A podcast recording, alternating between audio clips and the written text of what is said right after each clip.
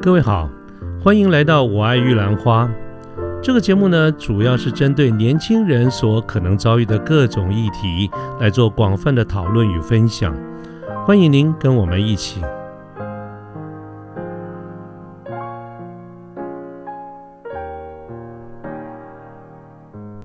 OK，好，那还有哪一些你在这个过程当中啊，觉得可能啊有一些挫折，或者是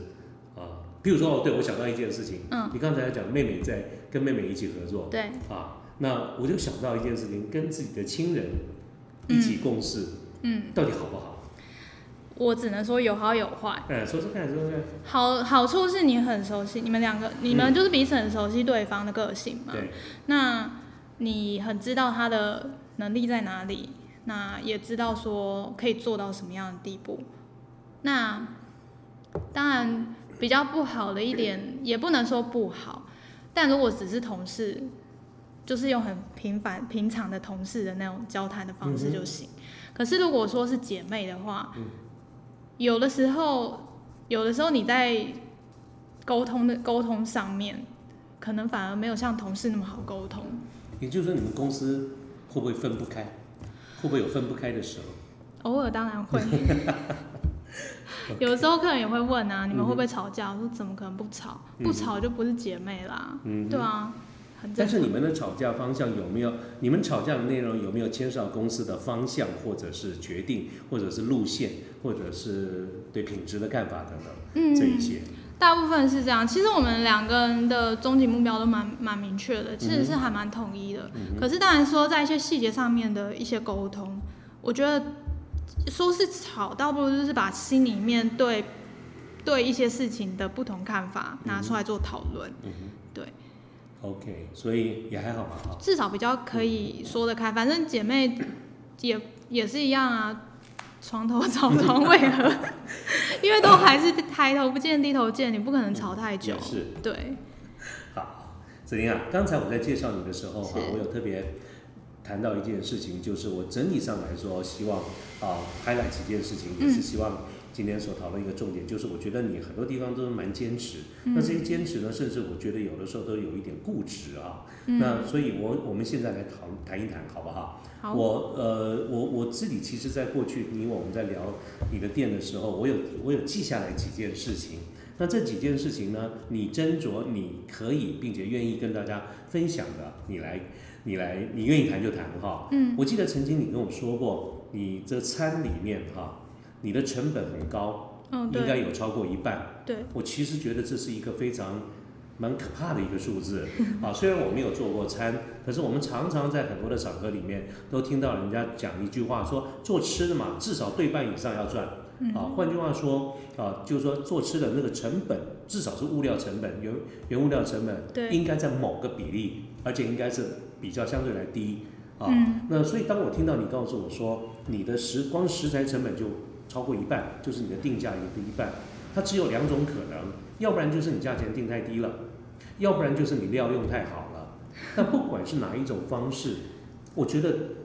我要做这个决定啊，嗯都蛮恐怖的。就是说，你有没有考虑到啊这个利润的问题，或者说你要不要跟跟我们大家聊一聊，你为什么那么坚持？我觉得其实应该是说，如果说真的以餐厅盈利为出发点的话，很多事情可能就做不好。应该也不能这样讲，应该说在在食材方面的取舍，一开始我们应该是价格先出来，嗯其实是先定价，哼，因为要针你的价格对是根据啊对，针针对这地区的消费力，还有大家能接受的价格范围下去定价。那食材的部分，其实那时候没有想那么多，我就觉得就是要来来来，没有想那么多的意思是说你根本没有想过说一般来说要控制在某个比例嘛？对我那时候也没有那个概念，就是就觉得就是要好吃，反正我自己要喜欢，要好吃。嗯我现在都有点怀疑你还这个店还能够活着，到底是老天爷眷顾你还是什 么？ 我觉得是坚持下来，然后其实这边回头客蛮多的，然后他们最常跟我讲的就是他们可能没那么爱吃蔬菜或者什么，可是来我们家我们店，他们不会觉得那么的素，就是该有的丰富感还这讲到这又要归功于我妹妹，因为我妹她什么都吃，就是她没有说像我一样只是吃蔬蔬菜这样子，所以她当我开发一个新的口味出来之后，她试吃以后，她就会跟我说，她就应该再加上什么样的东西，嗯嗯，她觉得可以再丰富一点。她常常觉得我的我的口味比较清淡，嗯，OK，所以在丰富它比度你上重面，它这是丰富度的要求。对，就是丰富度的要求上呢，他会再给我一些建议，所以我们的我们的餐点在很多，甚至是有来过几次的客人，他才会发现说，哎、我突然发现你们好像没有肉、哎，这样子的，这样子之的前没，有发现吗，对对对对对，就觉得 OK 很可爱，对。那是这个跟刚才我们讲那个主题就是你对成本的控制有关吗？意思就是说，嗯有，呃，你刚刚告诉我说你是先定价格，因为必须得考虑到对对对，消费能力跟一般的行情，对不对？对对，然后呢，你也没有什么再想到成本，就挑你想要 的。这样一讲好像很不专业，怎么 办？但是你总会一段时间以后发现，哇，你的成本还蛮高的。对，你曾经想过要妥协吗？有啊，有想过说嗯是不是应该要调整一些是调价钱呢，还是调食材？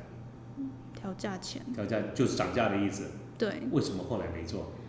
呃，现在的价格其实有调整过一些些了，但往嗯是上涨有有调整过一些些，可是那是因因为我们又把整个整个产品的呈现又再重新设计了一次，嗯就让它的丰富度更够。对，因为其实当初很简单的想法就是出轻食类的料嗯理，然后搭配就像咖啡啊、饮料这样子。但渐渐就会发现很多评论都会写说吃不饱，就是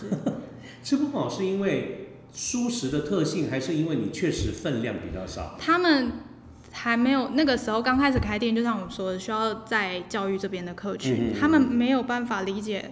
我想做那个咖啡厅跟轻食，就是它就不是吃饱的，它是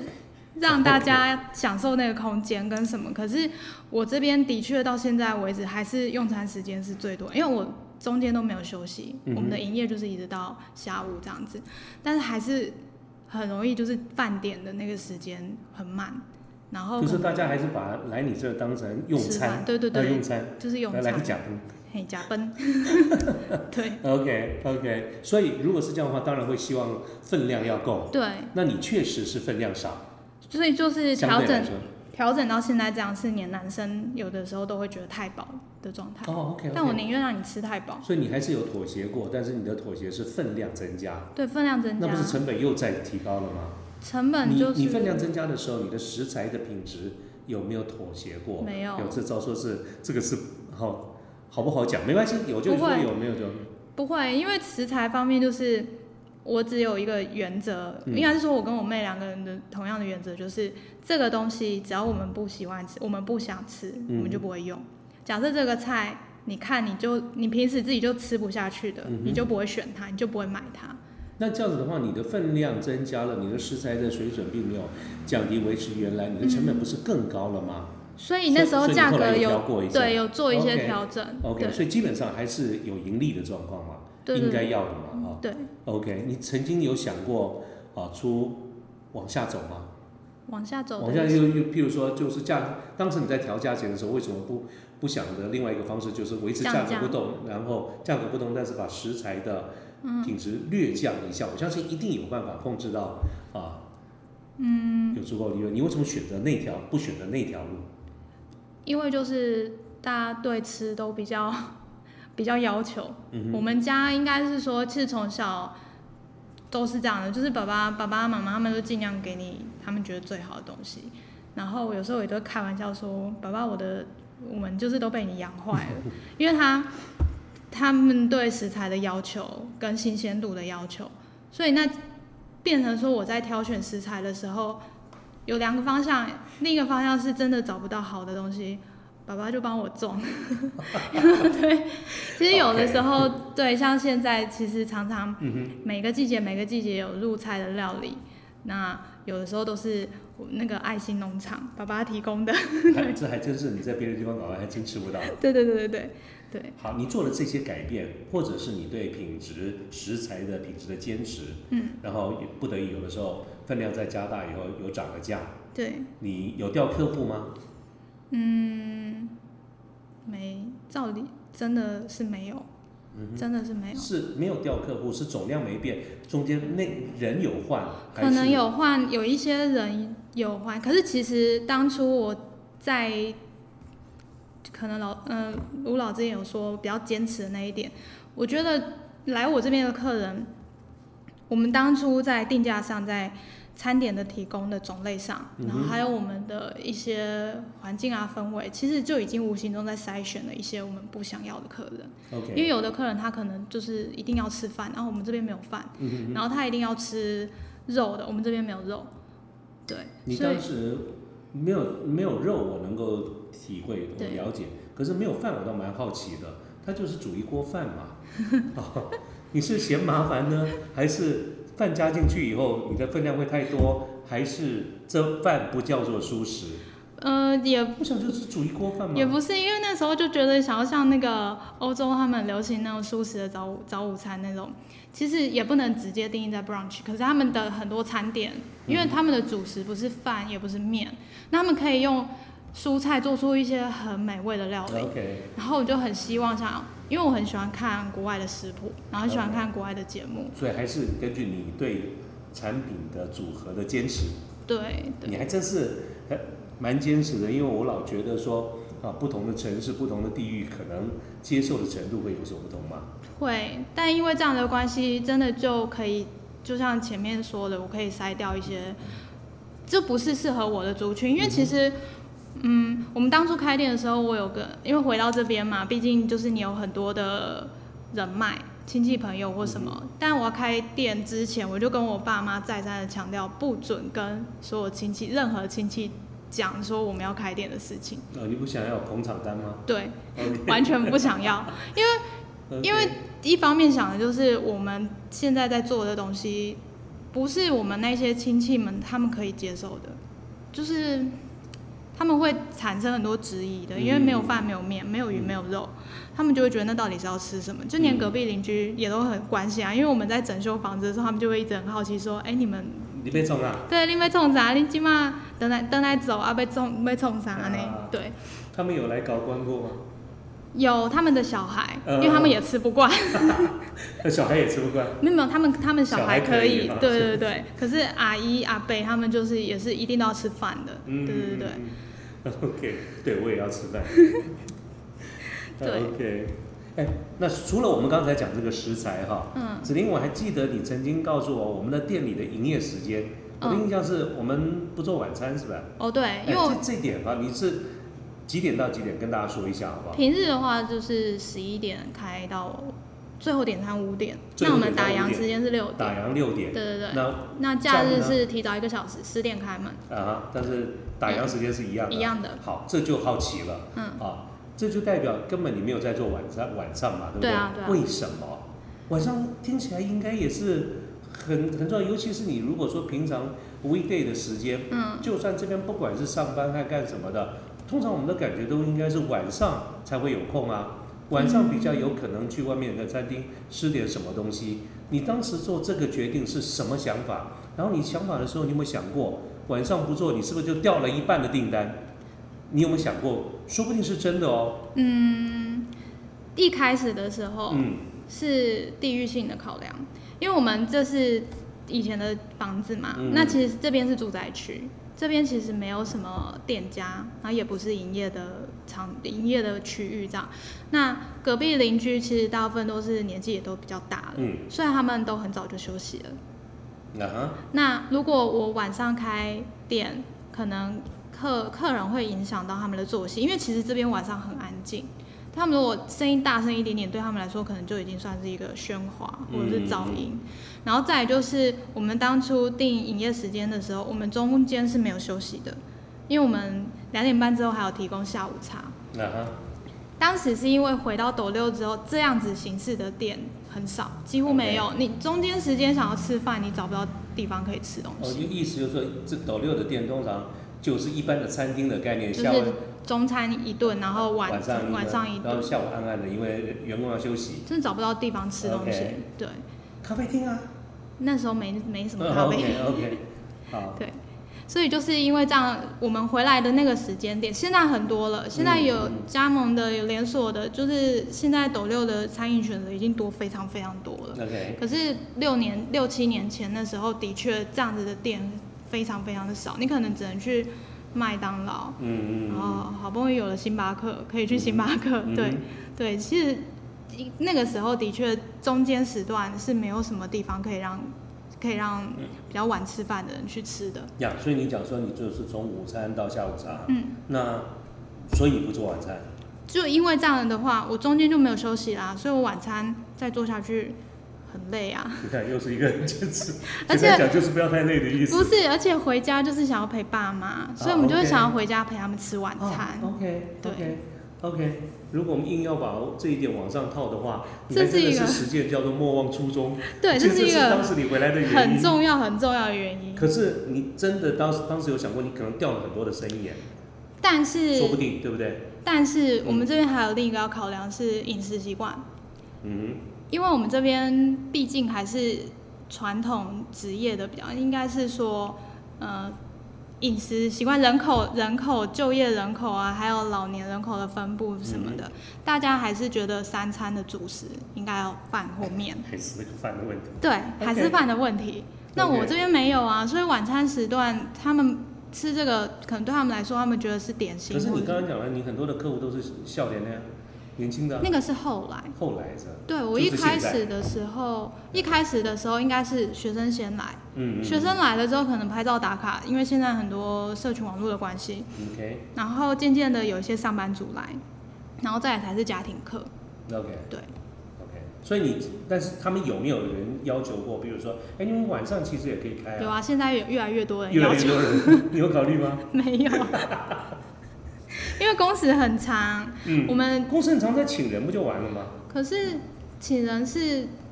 很多事情还是要自己做啊。也是啦，也是，对，啊，也是，哦备料所以备料的东西，嗯然后你采买。嗯因为像我们这样子的规模的店家，你不可能说一次订很大量的蔬菜请他送过来哼，。哦，OK，对，那你一定是自己去挑选。第一方面是太大量，它的最低订购量你用不完；第二方面是别人挑的，嗯总是会有一些你不喜欢的不合你的意。对在里面，所以都变成自己去所以挑换句话选。说，你刚才说，如果延长时间，已经不单只是多花钱请人的问题，对，你要准备的食材什么的。还有我的时间成本。 OK，那既然讲到食材啊，那既然讲到我我这个这个整理，我记得你曾经跟我说过，你对店里的这个卫生有没有你的餐具啦什么的，嗯你记不记得你当时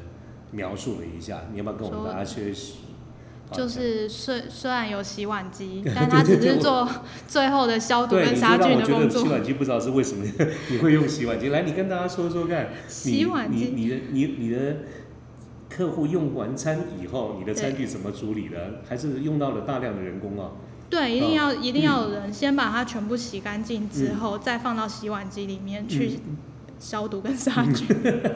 换句话说，洗碗机只是对你而言，基本上进去的时候早就洗干净了。 对，因为因为我们的餐点其实没那么多油腻，嗯可是我们用蛮多 cheese 的，就是那 cheese OK 嗯的量。那洗碗机它是高温杀菌嘛，嗯嗯嗯所以你如果在进去之前你没有把餐盘洗干嗯净，就是把那些 cheese 全部都去除掉的话，啊它就会整个变得很硬。就是你 OK 洗好之后，它烘干之后就会更难更难清洁哈它。啊哈然后，然后我们店里面又用了大量的玻璃杯，对，所以你所有的东西你一定都是要先刷洗过一遍再进洗碗机，我觉得这样才是洗洗的干净的。对，可是这样子的，你的整个的处理时间就拉长很多。对，呃，以你非常有限的人手而言，其实你会把成本、经营成本搞得还蛮贵的。经营成本。对，然后你嗯的食材成本也很高。就希望大家可以拿到最好的东西。是是是， 那我就觉得说，那你这样怎么复制啊？哎说到这个复制啊，嗯其实我刚才为什么忽然讲到这个字眼，就是说，嗯，你现在这个店在斗六已经一段时间了， 对不对对？对，名声应该也起来了嘛。就是还我我还记可得以。有有有朋友跟我留话啊，他说我说我要来访问这个着迷，他说啊我知道那个网络上说很难定啊，我相信你应该有你在在地应该有一些名声了。还可以，哎对，，你别客气了，你 好好好。那有一个问题，嗯当我们在创业的时候，你我我们好不容易这个店花了很多的心血哈，我想刚刚很多的朋友都听到子玲有很多方面的坚持啦，有她的一个特色。当你这个店到了某一个程度，有一个名声之后，你有没有想过嗯要把它再做大一点、没有，啊？完全没有。这个就是对各位，我这样问这个问题是是因为我之前就问过子玲，子玲的答案跟现在答案完全一样啊，叫做没有。那为什么我会重新再问一次？是因为我相信就一般而言，大家听到生意如果做大了，对不对？嗯想办法做大，通常不是开分店就是开连锁啊。嗯那你为什么没有想要这么做？嗯，因为这间店我觉得大家会喜欢，是因为我们营造它的气氛，包含它的环境，然后还有就是里面的人。嗯，对，就是连同嗯、呃员工啊，他跟一些熟客什么的，他们也都是很像朋友的那种感觉。我觉得大家喜欢来这边是一种舒服的感觉，可是我没有办法保证说。我复制了一间店，就像有人说要开分嗯店，连锁对什么店对对不对对，我我没有办法保证我能维持那样子的氛围跟那样子的品质，然后再加上对材料的要求，因为我们店里面没有使用调理包，所有的食材、所有的酱料都都是是自己弄，自己弄的。那真的很费工。对，那我只有一个人，就是大部分的食材都是我准备可的，是你这样走的一个路线是一种所谓的小而美的路线。比较它像必然是有可能付出一个代价，就是做不大，对对不对？你不哎对可能，你不可能同时做好多间店的这种方式，嗯对这些你都知道，知道这些都好知道哦你。仍然做这样的选择，对，因为我觉得它是一个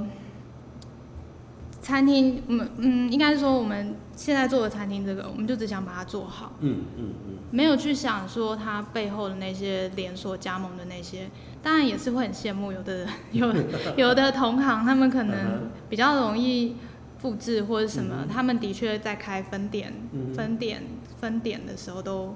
比较快。那如果你不开分店，有没有想过，比如说外卖啊，比如说呃，现在很流行的像像 Uber Eat 啦，嗯像呃 Food Panda 啦，他们现在在抖六有没有？有现在很有那有没有店跟你的店里来接触过？有啊，那你有做吗？没有，哦，为什么？因为我的餐点从一开始就没有让人家外带。一方面是烤的东西，因为主要像烘蛋啊那些，它有一点点像舒芙蕾，就是它冷掉就不会好吃了，它就是嗯哦有刚烤好的时候最好吃。哦哦，OK，对，那你如果说像帕尼尼热压三明治那种，嗯嗯嗯。我就是觉得它烤烤完酥酥脆脆的是最好的。那你如果外带了，它焖焖了一段时间，它一定不会像在店里面的品质是一样的。哦，OK，对所以这是为什么？就是说，就算有 Uber E 的有 Food Panda，你也不接。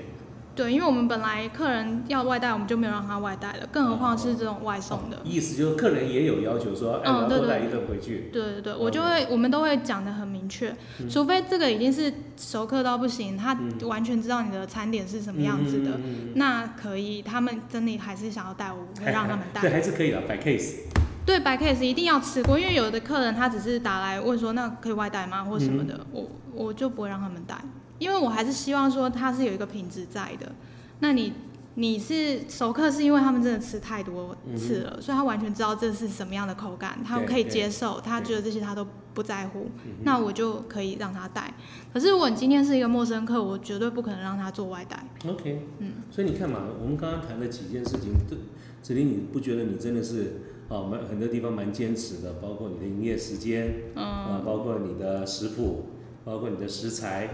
啊，包括你对卫生，包括你对外带的看法，嗯你有没有注意到，其实有的有些地方你你的想法并不是主流想法，嗯对不对？主流的想法都应该要生意要做大了，要做分店，做连 锁，要成本的控制对。啊，要等等这一些啊，可是因为我觉得这样才可以在你最能掌握的范围里面做最让大家能接受的东西。对，子玲那是你的想法，可是如你会这样子同样跟别人建议吗？如果今天有任何一个人听了我们的这个节目，听到你的做法，嗯，你觉得你会建议说他跟你一样坚持某一些事情吗？我觉得不一定是跟我坚持的东西是一样的，嗯哼，但是一定要问自己这件事情你坚持接受得了吗？啊如果说你觉得要今天要叫你去做 A 这个决定是你自己没有办法接受的，那就不要做。对那如果今天我们谈的不是，我刚刚意思就是说，呃，如果有人说我也要创业，对你会给给他什么建议？那现在我另外一个问题是，嗯，不是每个人都要创业，对，事实上创业的人相对来比较少，嗯，我相信有大多数听我们节目的这个听众朋友应该都是上班族居多，嗯嗯，那刚才我们聊的这些事情，你觉得有哪一些对他们而言还是有帮助的？我觉得其实其实当初回到最最原先就是要创业这件事嗯情，嗯嗯当初我有问过我自己，就是呃，你真的想要走这条路吗？就是你真的是想要自己开创一个东西这样子吗？但我那时候给的底线， 这样是步入年龄吗？反正我给的底线就是，我三十岁的时候，我一定要做一件事情。嗯这件事情是我如果现在不做，我以后会后悔，然后或者是我现在不做，我以后也再也不会做了。我那时候就是这样问过我自己，因为其实，嗯、每次在面对一些挑战或难关的时候，我们都会有很多犹豫。嗯，我那时候在大学曾经有一个机会是可以去国外实习，那、OK，嗯哦但我自己有点害怕，然后家里面可能那时候刚好外婆她也，呃，比较不希望我去太远的地方，所以我就放弃了那个机会。但我现在实际事后回想，我还是觉得说我当初应该要出去，所以你事实上是有一个遗憾，其实是有的。嗯哼，对，那我就觉得，当你真的有一件事情你很想做，你如果不做了，你之后会后悔，那你就去做。可是虽然说那个未知嗯好像很可怕，哼，对。可是你没有走那段路，你怎么知道你不会遇到更好的事情？可是你会这样建议，是不是因为你今天你走了这条路，你并不算失败，你事实上是成功的，对不对？啊，有的人可能会说，哦，你就你们就没什么差啊、你们好像都还不错，然后可能在这边有时候。有认识爸爸妈妈的，他们就会觉得说、你们又没有在缺这个钱啊，或什么的。他们有时候当然是会这样嗯讲，可是我觉得很多人都会听到类似这样的事情。对，可是对于我们来说，我们不偷不抢，而且我们很坚持该做什么事情或者什么，我们也不是不能这样说，我们也不用负担家里的经济，嗯所以我们可以比较好像比较放任大，性一点，对，比较自由的去做一些事情。可是其实我觉得你做任何决定都是要对自己负责。你有时候的确会很累啊，怎么不会累？你也会很很想很想赌气说，我们不要不要做了。所以你也想过，曾经想过，但大部分是因为比较累，就是或者是你面对一些新的挑战的时候，就像我们现在，因为餐厅其实是我们起步的第一第一点。嗯我跟妹妹有很多很很想做的事情。那之前的理想是餐厅稳稳的，嗯就是不要说太复杂的东西。然后我们想要，嗯，囊括很多选物的东西在那在是什里么面，就是像一些精工类的，或是一些比较有趣的品牌。然 OK 后是我们哼，是要很做喜，代理吗？我们是有点像是选物店的概念。哦，选 OK 对，所以我们现在的二楼就是有规划这样的一个空间。 OK，对，那梅梅的喜欢的东西，我们应该说我们喜欢的东西，不是像一般那种大家觉得是文创的那一种，就是应该像比较精工类啊，嗯或是比较生活生活化的东西，甚至植物，甚至服饰都所可以楼以。上会是一个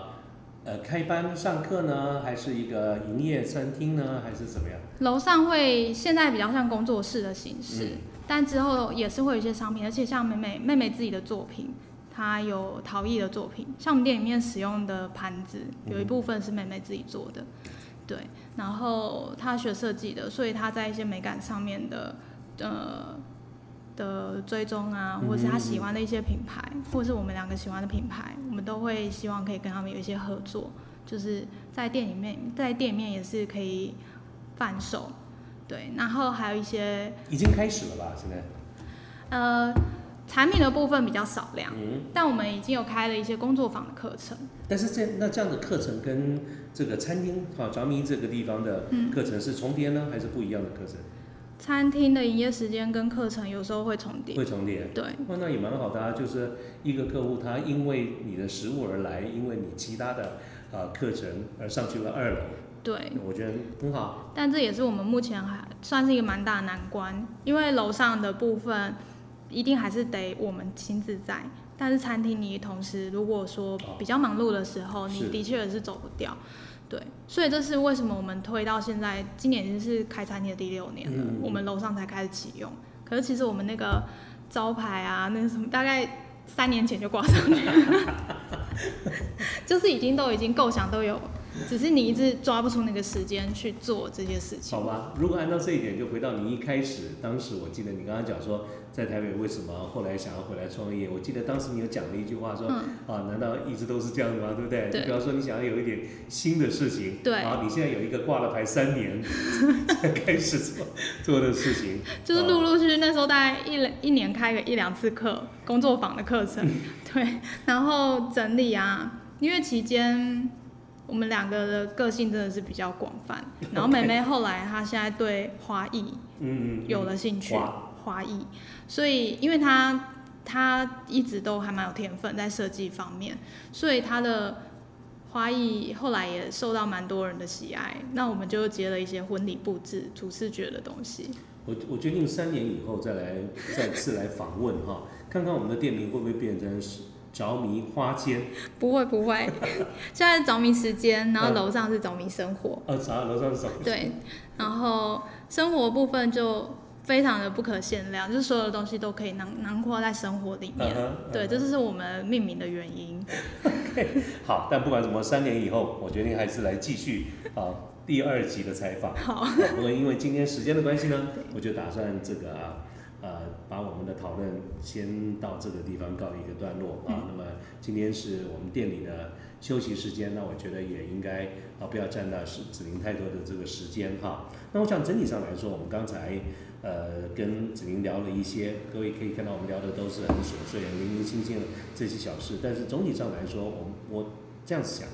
从刚才我们聊的这些，其实在一开始的时候我就跟大家呃报告过，我们今天的一个工作重点，呃，或者是我们今天这个节目的一个重点，其实它不是一个业配文，它也不是一个开箱文，我们的一个重点是倒不在于介绍这个着迷时间它的菜色等等哈、因为我们是广播节目，但事实上我会在我们的粉丝专业放上大家网址，我之前就已经放了，我相信啊、这个我们很多的朋友应该都看过了哈、那么，但重点不在这个地方，而且第二个重点也不是每个人都要创业，所以我们今天的一个工作重点、讨论的重点，也不再跟大家分享如何创业或者创业的成功诀窍，倒不是这些，而是我希望在我们呃讨论的这一段时间之后，回过头来，大家回想一下刚才我跟子玲提了这些一些很多的。所谓的坚持，包括他的时间，包括食材，包括呃成本的控管，包括对于呃生意如何扩大，各位可以感受到，其实呃子玲有很多的一个想法都建立在他对很多的理想是非常坚持。那坚持这件事情，我觉得是不容易做到的。因为如果它是一个呃意念上的一个坚持，我觉得我们每一个人，包括你，包括我，包括线上的这个朋友，你都可以，我们都可以把它挂在嘴巴上。可是如果坚持是要付出代价的，那么你还会坚持吗？我觉得刚才子玲所做的那些坚持，每一个都其实都有付出代价，而且这个代价非常有可能就是在创业的那一刹那非常重要的，包括利润，包括业绩。而子玲仍然这样子做了啊，所以我觉得今天我跟子玲的这些讨论，跟我当时为什么希望能够做这个节目，真正的重点在这个地方啊。希望我们在线上的听众朋友，不管你做上班，你是创业，我觉得子玲都是一个呃值得我们认识跟值得我们把它记在心里的一个人。他的坚持其实真的是真的是头上有角，或者有的时候你也可以用顽固 或啊来说明都不为过啊。那子玲非常谢谢你，我们今天花了很多的这个时间，耽误你的休假时间不啊会，。别这么说。